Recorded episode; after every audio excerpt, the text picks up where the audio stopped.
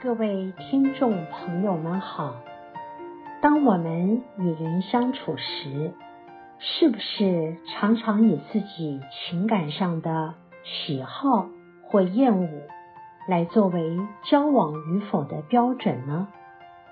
在本集节目中，就让我们一起来探讨：若是以分享自己给别人的态度来与人交往，将会有什么不同呢？欢迎您的收听。人生有几个不同的阶段，年纪小的时候是受人照顾，壮年的时候得照顾自己。到了年纪大了，你不妨换一个思考方式，就是将你人生的宝贵经验分享给这个社会。前阶段享受别人的分享，中间的阶段自立自强，后面的阶段则是将你自己分享给别人。这一生。如果能这样，应该也挺好的吧。当你要分享自己给别人时，心境必会有所不同。你的心思不能再局限于几个人的小圈圈而已，你需要学会面对更多的生命。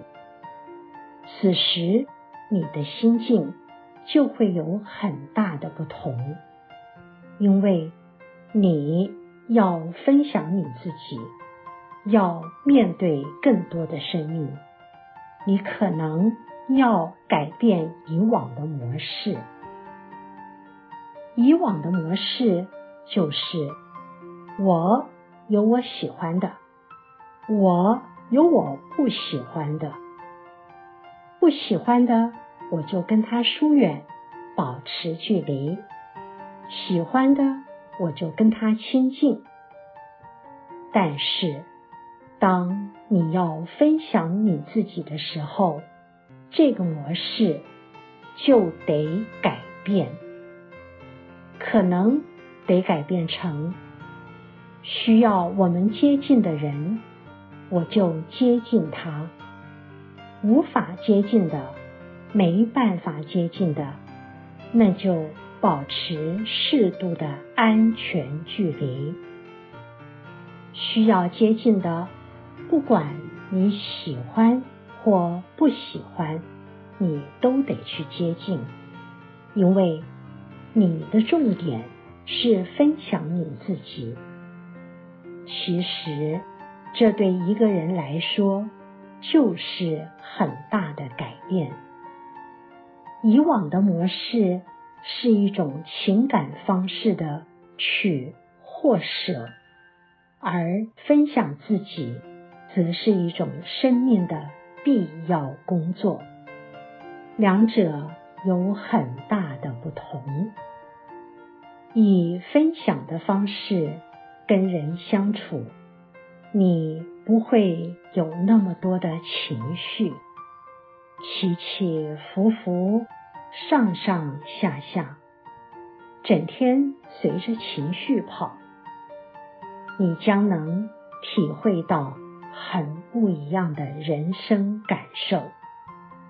用比较诗情画意的话来说吧，就是你让其他的生命走进你的生命。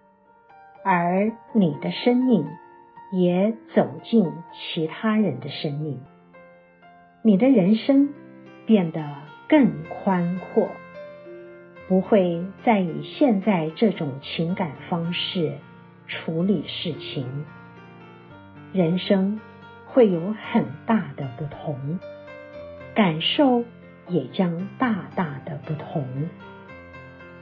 让我们一起来想想，人是无法离群而独居的，每个人都要准备好该如何与人共处，当面对人际的各种不同情境时，请问你可曾觉察过自己应对的模式呢？请您静静的想想吧。本集内容整理自二零一七年三月二十七日，随佛长老于缅甸慈善行时，在车上对法公的开示。欢迎您持续关注本频道，并分享给您的好友。您也可以到中华原始佛教会的网站，浏览更多与人间佛法相关的文章。谢谢您的收听。